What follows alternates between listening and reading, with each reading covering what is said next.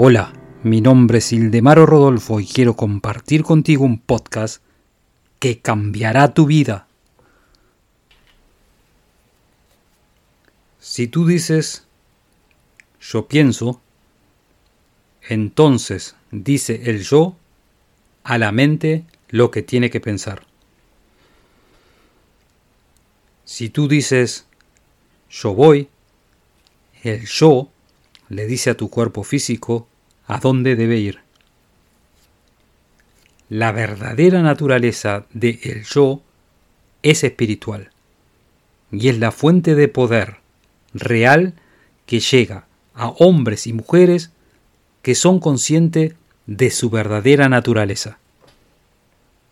Sigue mi podcast y te daré la llave que abrirá todas las puertas del éxito.